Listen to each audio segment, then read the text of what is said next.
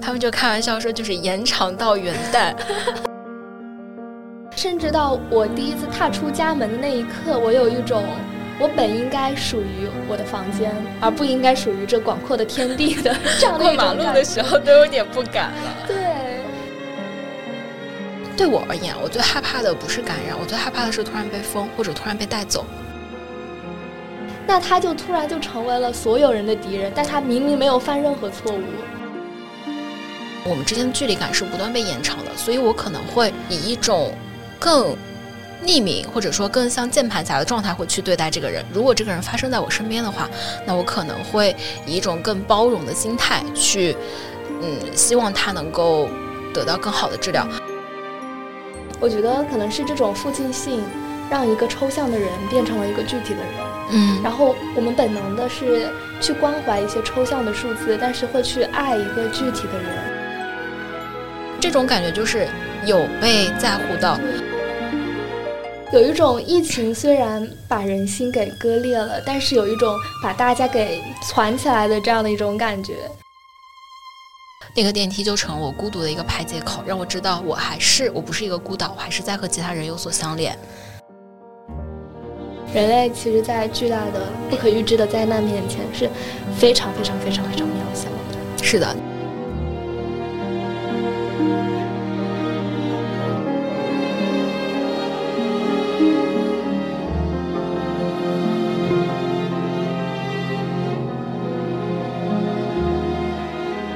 大家好，欢迎收听第七次浪潮的同名播客节目，我是主持人小鱼。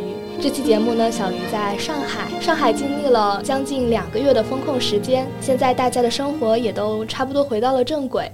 今天小鱼就邀请了一位完整的经历过上海风控的朋友，我们来聊一聊现在上海的风控以及当时武汉的风控，两个风控有什么不一样的地方，然后还有大家应对的措施以及大家的心态有什么变化。要不先请朋友给大家打个招呼。好的，Hello，大家好，我是南瓜冰。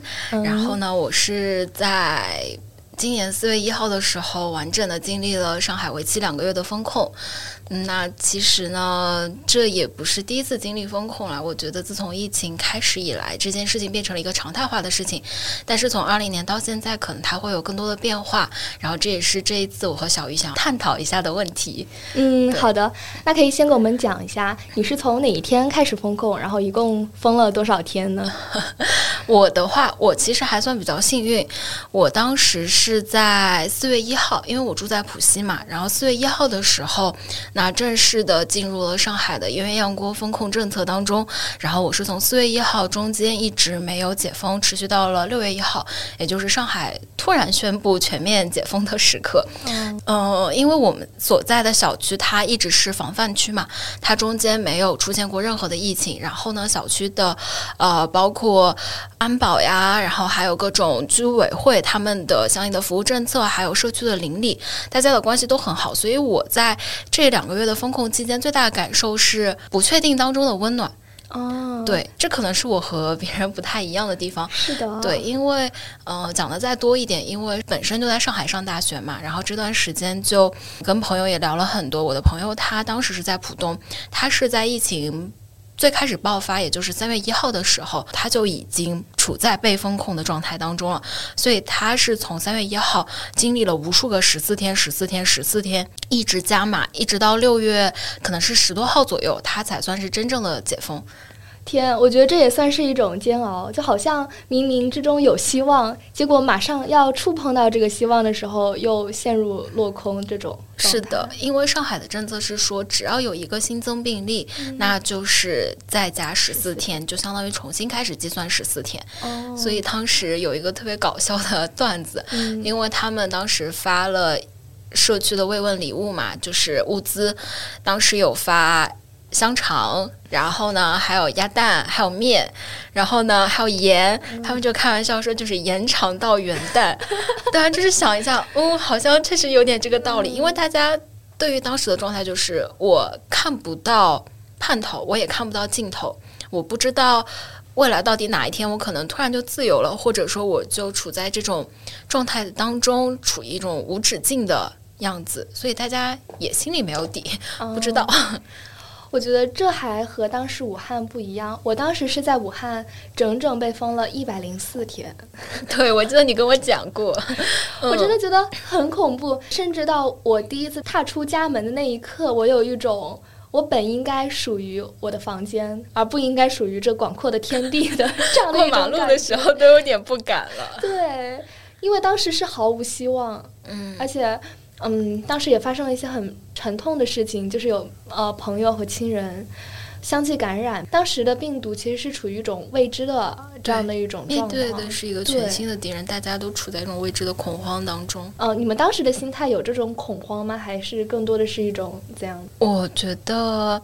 对于病毒的恐慌可能不是那么严重，因为当时从最开始的武汉到现在，它经病毒经历了德尔塔到奥密克戎，不管是各方面研究都表示它的可能致死性没有那么强，但它传染力变得很严重。当时最害怕的，其实对我而言，我最害怕的不是感染，我最害怕的是突然被封或者突然被带走。因为我看到的最多的消息，不管是群里转发的，还是说微博热搜上面的，还是等等各种途径，都是突然这个人他确诊了，然后呢，一下子第二天他就被带走了。因为我们看到的事实和 China government 描述的事实不太一样，所以我觉得是那种不信任感带来的不确定性，而不是当时病毒的那种未知。对于被病毒未知的恐惧带来的不信任感，哦，对，这让我想到了，因为你说，嗯，你们当时是浦东地区，它是如果出现了新增，就要被封十四天。上海都是这样子的，只要有新增，就是再重新开始的十四天。那我在想，就如果一个人他不幸感染，这也不是他的主观因素。那他就突然就成为了所有人的敌人，但他明明没有犯任何错误。对，就是他当时因为上海这段时间有很多，不管是自己做学者还是做自媒体的人，大家都在发声。然后呢，其中有一个人就写到了这些人，他们就变成了众矢之的，就好像外界环境迫使这些没有被没有感染的人，他处在这样一种。痛苦或者说不确定的状态，他现在呢，这个处在不确定或者痛苦状态的未感染人，又把自己的这种情绪，因为他没有地方可以宣宣泄，他就只能把这个情绪加码给现在这个确诊的人，所以就是确诊的人变成了一个情绪的输出口。嗯，就是当时这个观点看让我觉得，仔细想一下就是这样子的，因为政策是人制定的，但是呢，最后受伤害的还是人啊，对。这就这也和当时武汉很不一样。当时如果身边的人确诊了，我们都是会送去那种慰慰藉，然后关心他、安慰他之类的。嗯。但是现在就好像这个人变成了原罪，但是这个原罪其实并不是任何人或者是任何政策，是这个病毒而已。但是我们没有办法，就是去怪罪这个病毒，然后去呃言语暴力去攻击他，算是一种发泄吧，然后转移到了。更无辜的人身上是的，并且我想，如果我设身处地的想一下，我当时患了病，然后害整个小区又被封十四天，我会很自责。对对对对对，是的，嗯，这个点我其实觉得，呃，为什么我会觉得我很幸运？因为我在的这个社区，包括这个小区邻里是非常和睦的。我们当时其实有一个人，他家是他自己是没有得病的，但是他哥哥因为。得了癌症，要一直化疗，所以就在封控期间也要一直出去去医院接受化疗或者就是看病嘛，因为。当时这个状态下，医院是一个非常高风险的地方。他当时就回来之后就确诊了，对，然后他们一家就都确诊了。然后我们整个小区里面就这一户。然后呢，最开始知道的时候，大家是心里有点恐慌的，但是居民都是非常自发的说：“呃，我们去给他想尽办法去帮助他，比如说帮助他转发呀，然后呢，把他那种求助帖就是求助，嗯，让他哥哥能够去一些有更好的设备、具备更高。”隔离条件的地方，接受化疗或者等等治疗的地方，这样的医院，大家都在努力帮他们去寻找。然后，包括最后取得的一个结果也是蛮好的，就是他哥哥后面转到了当地呃杨浦区政府吧，那边杨浦区医院，然后一直在接受定点的治疗。其实是可以看到这样子的温暖的情况在的。但是如果说这个人他不在我的身边，如果说他只是说在别的小区，可能因为我跟这个人的。距离感，就是跟另外一个确诊的人，我们之间的距离感是不断被延长的，所以我可能会以一种更匿名或者说更像键盘侠的状态会去对待这个人。如果这个人发生在我身边的话，那我可能会以一种更包容的心态去，嗯，希望他能够得到更好的治疗。就是我觉得这个心态也是我对自己。我不知道是不是我的个例，还是大家都会有点这样子。这个心态也是一直困惑我的问题，就是我不明白为什么这个人离我更近了，我就会以一种更包容的心态去对待他；如果他离我更远，他变成了一个数字，变成了今天新增确诊的一个地方，他变成了一个区号，变成了一个楼号加他的户号这样子，我好像对他就没有那么多情感了。这也是我自己其实有点怀疑我自己的问题。嗯，我觉得可能是这种附近性。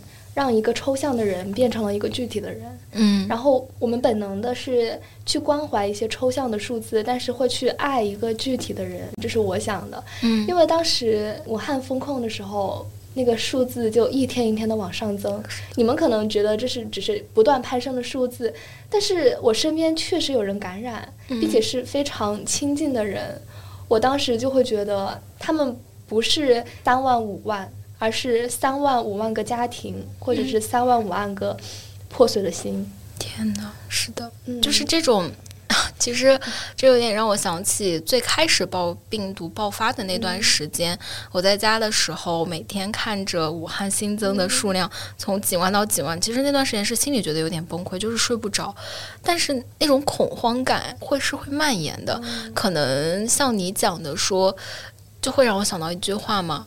嗯，时代的一个尘埃落到一个体身上，它就是一座山。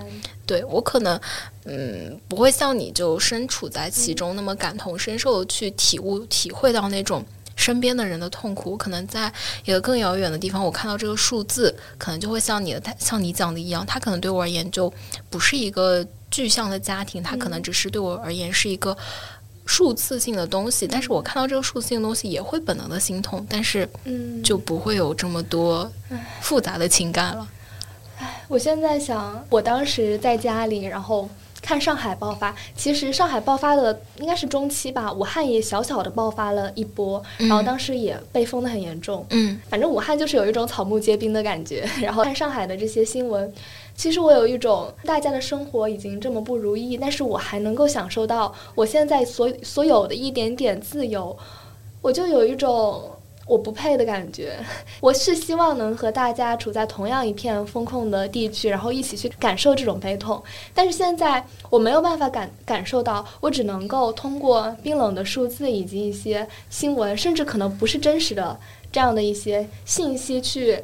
试图去感同身受，但我没有办法，所以我就有一种无力感，对，非常巨大的无力感。然后每天都在为这个事情困扰、担忧，但是又无无力可做的这种感觉。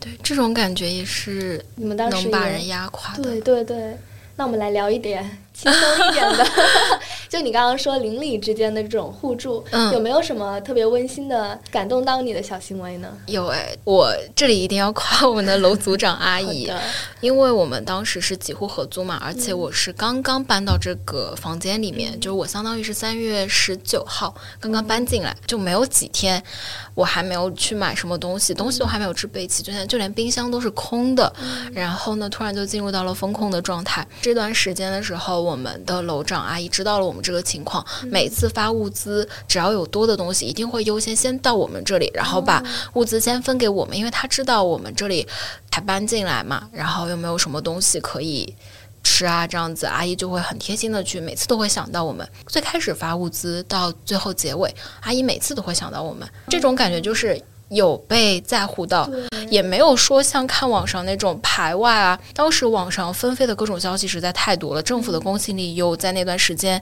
降到了冰点。那如果说在这种情况下，其实是我也会害怕嘛，因为我自己就是一个外地人的视角，我不是本地人的视角，我也害怕会 遭受到一些这样不公正的待遇。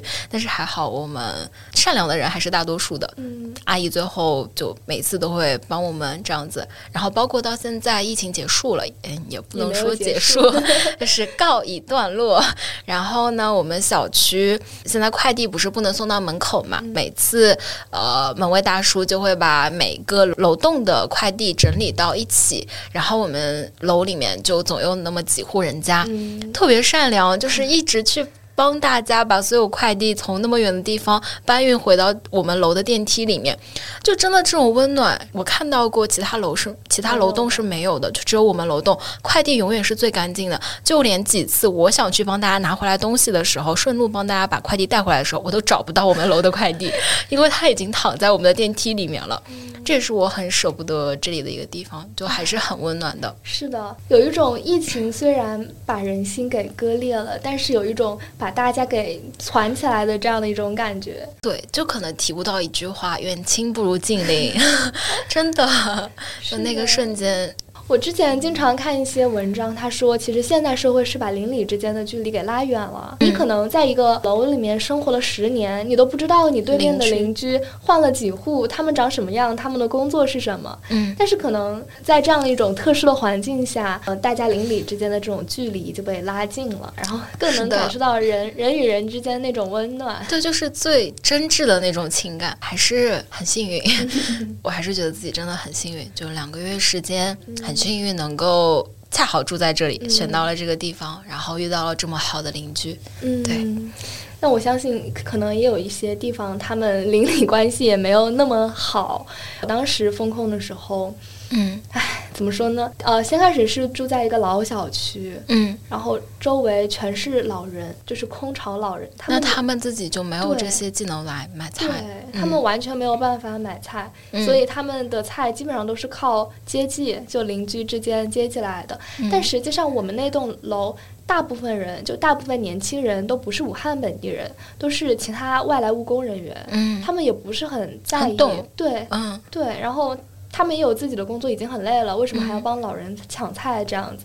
所以我们那一梯四户三户老人。的买菜的这个重任交到了你身上，也不是我，就是我我我父母身上啊。而且那段时间应该菜真的不好买吧？就经历对对对对，上海就是这样，就是买不到菜。最开始我奶奶其实当时就跟我们说，其实之前也经历过一段饥荒的时候，有一点回到了那个时候。我知道，就是嗯，我爷爷当时也是，但是因为我爷爷稍微题外话一下，就是我爷爷当时是从上海。到新疆去做知青嘛，然后呢，因为当时新疆属于国家有政策扶持，所以说新疆的饥荒还有各种问题不会像内地那么严重。所以我爷爷当时我忘了是几几年，他有一次是从新疆这边回家，回江苏还有上海这边出差，然后他就跟我讲过，说当时饥荒特别严重，真的是没有东西吃。然后我爷爷他的姑姑就把自己身上剩下的金子。就是最后的东西抵给我爷爷，然后让我爷爷给他拿粮食。那段时间就真的是人最基本的生存都没有办法保障的时候，所有什么钱财全部都是身外之物了，一点意义都没有。是的，就有点像今天我们在车上聊到的那个话题，钱本身就不属于自己的，它只是短暂的在你的手里经过一下，最后总还是要流出去的。活着还有说吃。吃喝 才是人生的根本吧。嗯，对。但如果不经历这个的话，我们就没有办法去设想当时经历饥荒的那段日子。我记得我当时封控的时候，就是每天吃胡萝卜和土豆。对，现在经历过了，我再也不想吃胡萝卜和土豆了，厌倦了。是的，而且我之前也从来没有想过，一个人饿到底是一种怎样的感觉，就是那种真实的饿，不是说你馋，就是饿。嗯，你有没有类似那种？没有，也是在这一次的时候。这次其实也没有特别的强烈吧，因为四月刚开始封控的时候，那段时间我工作很忙，就每天能吃上饭，有时间做饭就不错了。所以那段时间也没有，可能神经已经被工作麻痹，不会考虑到自己饿或者不饿这样的状态。但是你看网上的那种。新闻不是有农民工，他们还有那些卡车司机，是他们给上海送来了一批又一批的物资，但是却被滞留在回家的高速上。他们没有东西吃，没有地方睡，没有地方去洗澡。就是这种时候，看到他们，我其实自己会体会到那种痛苦还有饥饿的感觉。我觉得那样子的时候，会让我明白人间疾苦啊。对的，可能不是我自己亲身经历到，但是以前这种新闻。很多年都没有出现过了吧？也就是最近突然就在新闻里面看到了之后，才知道啊，原来这个世界好像进步了又退步了。唉，是呀，就是当我们为生存这个最基本的保障都没有了，然后是的，要为安全，就是要去找一个能住的房子，喝一口干净的水，吃一口热饭吧，都变成了奢望，在这种特殊时期下。对，之前还跟我讲过，就是你们有那个以物换物的那个，有什么好玩的故事吗？以物换物是这样的，当时。感谢团长，我先说一句，感谢我的团长们。虽然我自己也做过一次团长，就是帮大家抢菜嘛。然后因为以团的形式买菜，就是菜真的很多。比如说我一个人要吃十斤西红柿，我怎么吃得完？我一个人要吃五斤的小白菜，我也吃不完。就买的东西它就是量太大太多了，自己实在吃不掉，所以就会发生以物换物这样的事情。就比如说我今天有多余的。西红柿我实在吃不掉了，然后我就会放到电梯里，拿纸盒包好，然后消好毒，放到电梯里面，在我们的楼群里滴滴一下，说：“哎，这边有多余的那个呃西红柿，然后有需要的邻居自取。”就看到群里有别的人说：“啊，我们家有多的胡萝卜，我们家有多的土豆。”然后就开始了以物换物，就大家就那个电梯是我们沟通的唯一渠道，就还好有那个电梯，大家就把所有的吃的放到那个里面，然后那里就像一个小的展览厅，也像一个温情存储。气吧，就是能够把大家所有的善意呀，然后还有那种人和人之间渴望交流的那一个触感，只放到那一个里面，因为我们见不到彼此，可能很多人大家就是。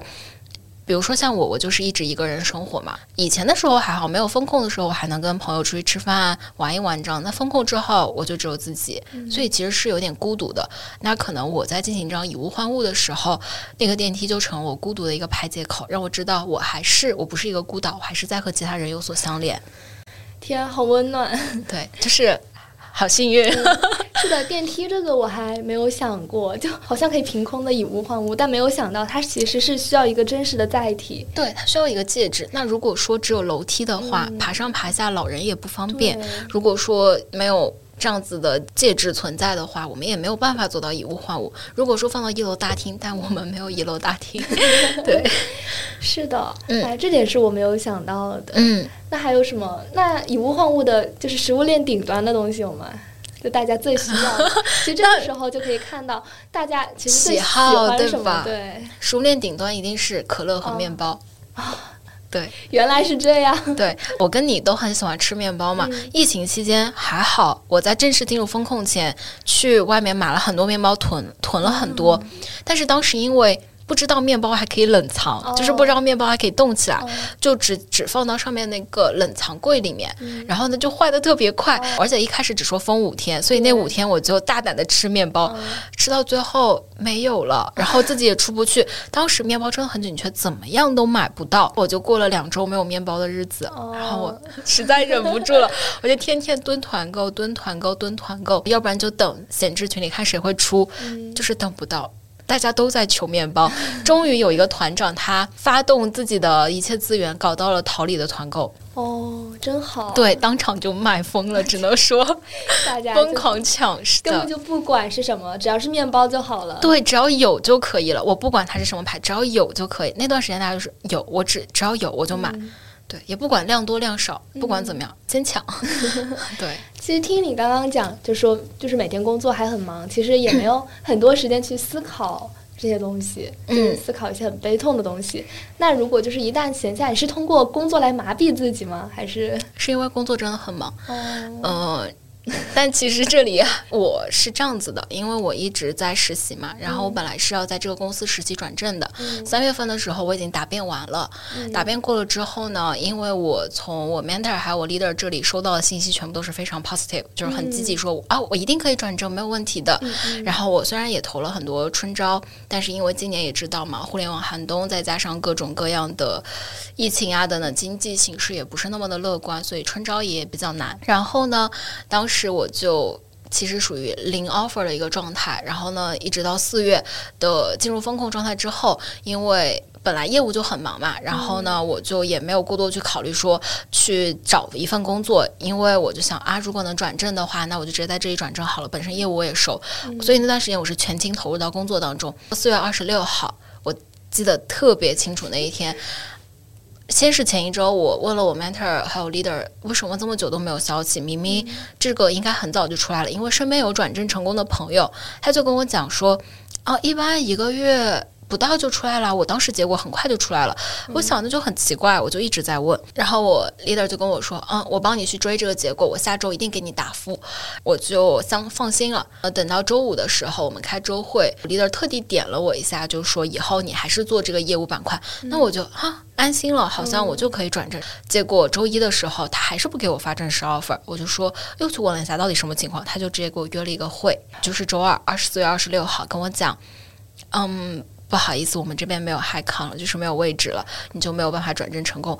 当时我就，嗯，我其实有点难过，我就说为什么不能早一点告诉我这个事情呢？这样我还能有缓冲的余地。当然，我也会自责，为什么自己没有早点坚定说去投春招，或者再试一下更多的机会，一定要把时间拖延到春招尾巴这个地方。嗯，我也后悔后悔了。当时我 mentor 就说。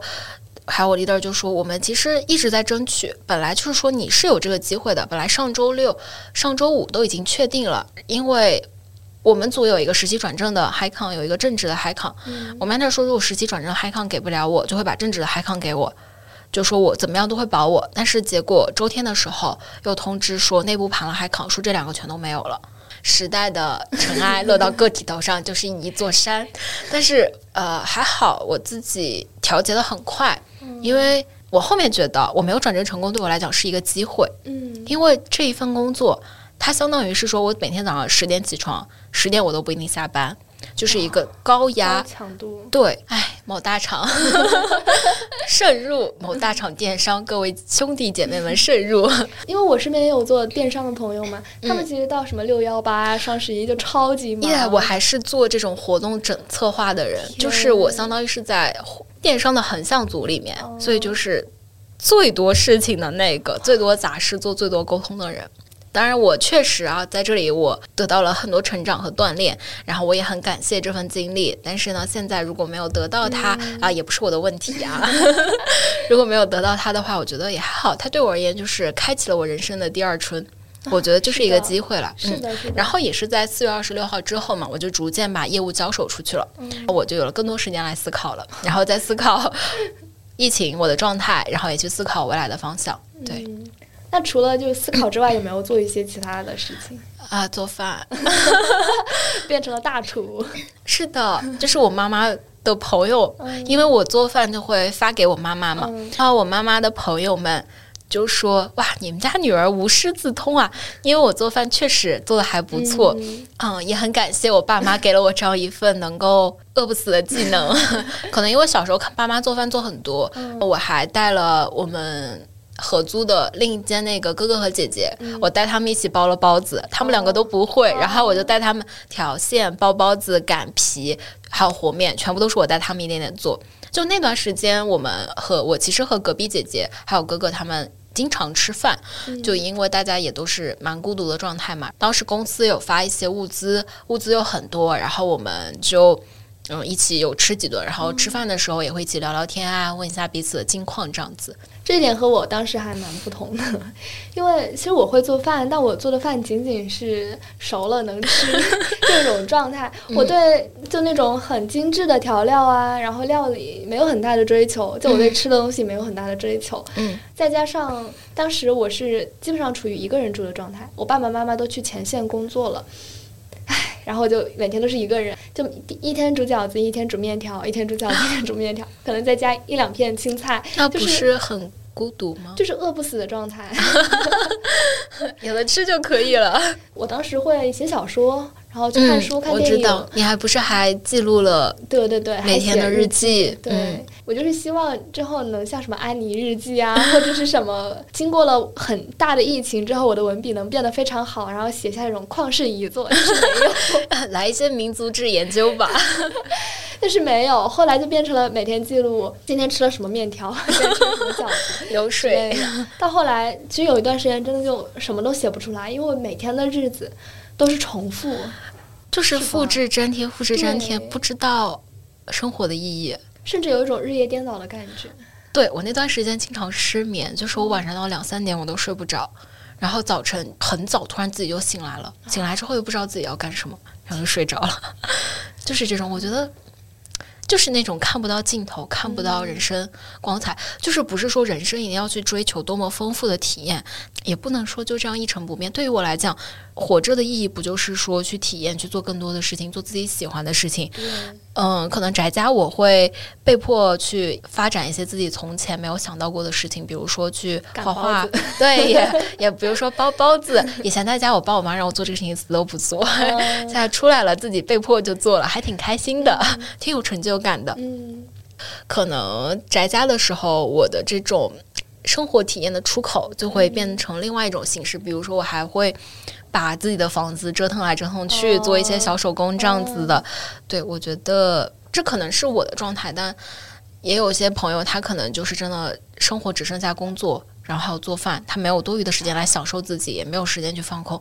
这种时候，我觉得他们的压力是很大的，而且还有一些人遇上了裁员，就是在那种状态下，就是我已经算幸运了，还有更多的人，他们承受着比我更大的压力，是真的有人在负更多的重在前行。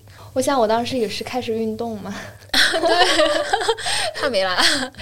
嗯，当时可能做的就更加激烈一点，什么来美之类的，然后 真的就是好像通过这个去发泄，嗯，把自己多余的精力，对，找个出口。是的，嗯，其实现在疫情也没有完全过去，但好像生活慢慢的回到了正轨，除了。你每隔两天要去做一次核酸，我的保质期只有七十二小时。嗯，暂时不能堂食。嗯，跨省旅游比较难难。天呐，这样想起来还是影响很大的。对，但实际上有一种在带着脚镣跳舞的感觉，就即便。在这样的情况下，我们还是尽量的发挥一点主观能动性，对，让自己的生活多彩起来。是的，因为我们没有办法去改变这个环境，就只能努力的想一想其他的办法，比如在家里包包子之类的。这个梗过不去了是吧？或者是和你的邻居一起包包子。今日最佳包子，我觉得是这样的。有一些人他很善于用言辞。去粉饰一切太平下面的不太平。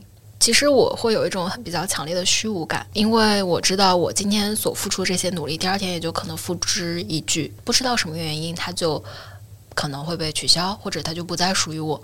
这是我最强大的感受。可能个体能做的事情还是太有限了。人类其实，在巨大的不可预知的灾难面前，是非常非常非常非常渺小的。是的，但是如果大家团结起来的话，也就是众人拾柴火焰高。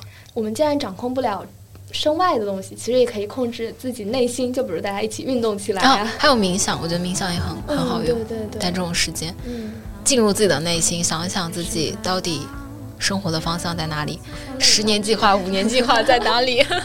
疫情结束了要做什么？这样子，好像每年都在思考这个问题。疫情结束了能做什么？太想把这个冠语还这个条件终于去掉了。是的。那我们这期也聊的差不多了，非常感谢，非常谢谢你。那要不要说一点结束语？结束语的话，就是希望大家万事顺意，然后健健康康，这是最重要的，健康是最重要的。是的，嗯，那我们就聊到这里，好，我们下一期节目再见，拜拜，拜拜。